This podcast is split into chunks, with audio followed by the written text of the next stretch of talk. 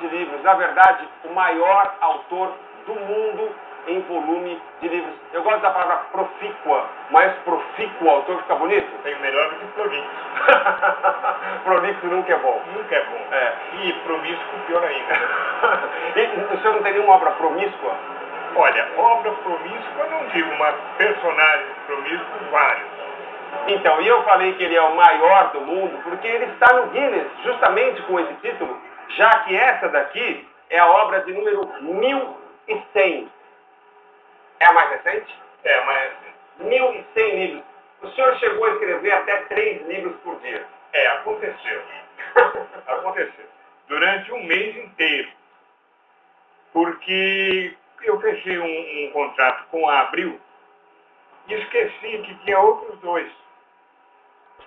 E para não descumprir nenhum, eu tive que trabalhar que nem um boi ladrão mesmo. Não teve jeito, né? E para as pessoas em casa também, é, que estão um pouco céticas, eu preciso dizer uma coisa. Houve um jornalista norte-americano que também ficou com esse ceticismo e disse, ah, isso é mentira. Pois desembarcou em São José dos Campos e pediu que o senhor York escrevesse um livro, e ele escreveu em menos de seis horas um livro de 210 páginas. Isso aí. É. Isso foi quando? 96? 96. Mas eu estou falando bastante largou medicina para ser escritor? É, eu deixei de brincar de gasta, né, andar de branco, tá, em 86. Porque eu descobri que uh, a medicina no Brasil ainda é só para uma. Ou o cara é muito famoso, então ele sobrevive bem, ou o cara é magrinho. Trabalha para esses famosos. E eu não queria mais ser magrinho. Poxa, mas escritor, eu tenho, mas a gente tem a impressão que autor de livros, de escritor, sofre muito mais, pena muito mais. Eu tenho que escrever três livros por dia, não é pouca coisa. Olha, né? a profissão de escritor não é brincadeira. Num país onde ninguém lê, é complicado você sobreviver de literatura. Eu consegui. Mas, senhor Nhoque, a gente está falando disso, de, de quão profícuo o senhor é nessa, nessa atividade como escritor, como autor, mas que a gente tem que deixar uma coisa é, é, muito clara. A obra do senhor também é muito referenciada, muito referenciada, é, justamente porque é, os livros são muito bons. Qual o tema o senhor mais gosta de escrever? Eu gosto de livros que têm um suspense, um pouco de policialesco, né? espionagem, mas é, a maior parte do que foram bang bang, faroeste. E os livros é, foram, sempre foram considerados de boa qualidade, principalmente porque eu caprichei em não colocar apenas chumbo e sangue, mas colocar um pouco de romance, história, geografia. Quer dizer, eu, mesmo sendo um livro destinado a um público, vamos dizer assim, de baixo nível cultural, eu sempre procurei colocar alguma coisa que ilustrasse um pouco mais a mente daquele cidadão. Como é que teve tanta ideia, pelo amor de Deus? Não, ideia não é o problema. O problema era realmente o que você falou, a pesquisa. Então, à medida que eu fui crescendo, eu fui contratando uma equipe para fazer pesquisa. Então eu queria, por exemplo, falar, escrever um livro que falasse sobre a cidade de Biloxi, nos Estados Unidos. Então eu mandava pesquisar tudo sobre Biloxi. Aí eu filtrava e usava aquilo que era necessário. O senhor disse que a ideia não era o problema. De onde vem essa, é, é, tanta ideia, essa, imag essa imaginação tão forte? Quando o senhor era pequeno, o senhor já era de balacobaco para fazer brincadeira, não? Para sacanear, é. Sempre fui. Mas o, o, o negócio é o seguinte, na, eu não acredito em inspiração. Você, como jornalista, também não acredita. Por quê? Porque se você tem que escrever uma matéria, independentemente ou não de você estar com vontade de escrever, você vai escrever. E vontade de escrever é igual, para mim, a inspiração. Você tem que escrever, é obrigação, é o teu ganha-pão. É dali que teu estômago vai se encher. Então você escreve. De onde surge a ideia? De tudo tudo quanto é lugar, qualquer episódiozinho do dia a dia é uma ideia que você pode aproveitar para um livro. O senhor está falando naturalmente de relações humanas, imagino. Principalmente. Mas não é apenas, né? Você pode usar uma pedra caindo, um prédio desmoronando, uma notícia de jornal, uma,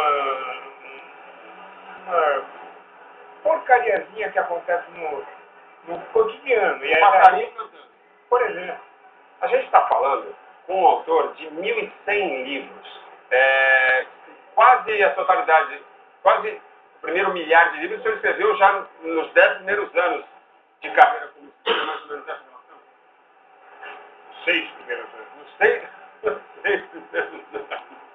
Desculpa dizer que é tão fantástica essa história curiosa. E a gente está aqui, como eu já disse a vocês, nós estamos aqui na Bienal do livro em São José dos Campos e tem muito barulho. Vocês talvez estejam ouvindo barulho de ar-condicionado, barulho de carro passando, carrinho passando, é, barulho de pessoas andando, mas é porque realmente o Papo Vanguarda, vocês já sabem, vai onde os artistas estão. E aqui atrás, olha, eu vejo Fernando Pessoa, é, Luiz Camões, que é considerado dos maiores da língua portuguesa, talvez o maior, assim como Machado de Assis, é, Dostoiévski. E eu, o que o senhor lê? Olha, eu leio uma média de quatro livros por mês. Sempre foi assim? Sempre fui assim. Desde pequenininho. O senhor nunca tinha me visto na televisão. Prazer, Vinícius Valverde, o senhor faz o Mas Big Brother, faz também o Papo assisto Vanguarda. televisão. Mas como pode? né? E faço filhos. Eu, o que eu procuro ler, mais ou menos assim, é, distribuído, é três best-sellers e um clássico. E tem algum que seja preferido? Dos clássicos, é, eu gosto de de Queiroz, muito. Essa que Queiroz. Primo Basílio, É, mas a Cidade da Serra, para mim, é imbatível. Cidade da Serra. É, é o preferido. Para mim é. Por que essa que Queiroz? Porque eu acho que é um, um escritor que, além de ter todas as virtudes de um bom escritor, ele tem um, senso de humor fantástico. Agora, a gente está falando sobre alguns livros de outros autores de clássicos e eu não, não comentei uma outra coisa. O senhor sabia que o senhor já foi proibido? Deus, Deus. o senhor Rioch teve os livros dele proibidos, os chamados pocket, pocket books, né? Livros de bolso, foram proibidos porque as pessoas eh, levavam esses livros para o trabalho e não voltavam para o trabalho porque ficavam entretidos, enredados com foi especificamente na Volkswagen de São Bernardo do que eu descobri. Mas isso antes de eu virar escritor, hein? Antes de eu virar escritor, eu descobri que o pessoal lia muito livro de bolsa. E depois que eu entrei na, na, na jogada, eles simplesmente pararam de admitir na linha de produção quem lesse fotos. Porque o cara ia pro banheiro, largava a linha, ia pro banheiro e ficava lá 45 minutos dentro. Os meus livrinhos eram dimensionados para serem lidos em 45 minutos. É um tempo de futebol. Ou uma ida de metrô. Tem essa preocupação? É, é, sempre tive essa preocupação. Aí o cara sai de casa, entra no ônibus, pega o metrô, chega no trabalho, ele demora mais ou menos, mais ou menos, 25 minutos. Chega de volta, 45 minutos. Acabou de ler o livro, joga pela janela e compra outro na banca. O senhor sabe que o senhor é, é, o senhor é tão, tão de vanguarda que o senhor fez isso no começo da sua carreira e hoje em dia o senhor está lançando livros desse tamanho, porque o trânsito do jeito que está, o pessoal pode ler um livro inteiro em Exatamente, São Paulo. exatamente. Está entrando já já para audiolivro. é mole, mole, mole. E é ótima a, a questão do seu nascimento. Senhor pode contar pra gente? Bom, O senhor nasceu onde? eu nasci, meu pai era médico em Campo do Jordão. E o senhor então é jordanês. É, minha mãe era professora em Campo do Jordão. Eu nasci lá. Só que, naquela época, 46, só tinha tuberculoso. né? E era um estigma ser tuberculoso. Ou ser filho de tuberculoso, ou alguma coisa. Então eu fui registrado em São Paulo. E eu só descobri isso há uns 10 anos atrás. Então o senhor nem paulistano é.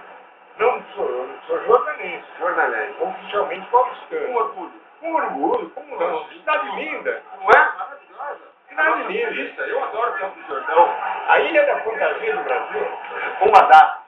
Parabéns por toda a sua história. Muito obrigado por ter vindo ao nosso programa Papo Vanguarda. Obrigado a você. Obrigado por me deixar conhecer pessoalmente, conhecê-lo pessoalmente. E pessoalmente você é mais simpático. Muito obrigado. Então eu vou tentar melhorar, não posso perder minha audiência. Obrigado. E para vocês de casa, muito obrigado também. Espero que vocês tenham gostado. Continuem nos inscrevendo. Papo.vanguarda.tv. A escrita é muito importante para a sua expressão, para a gente saber o que você está achando do nosso programa. Manda aqui no nosso papo. Manda para o papo e mande no papo. Ficou bom isso? Legal, tá bom, tá bom. Obrigado. Fique com Deus. Até o próximo encontro. Tchau, tchau.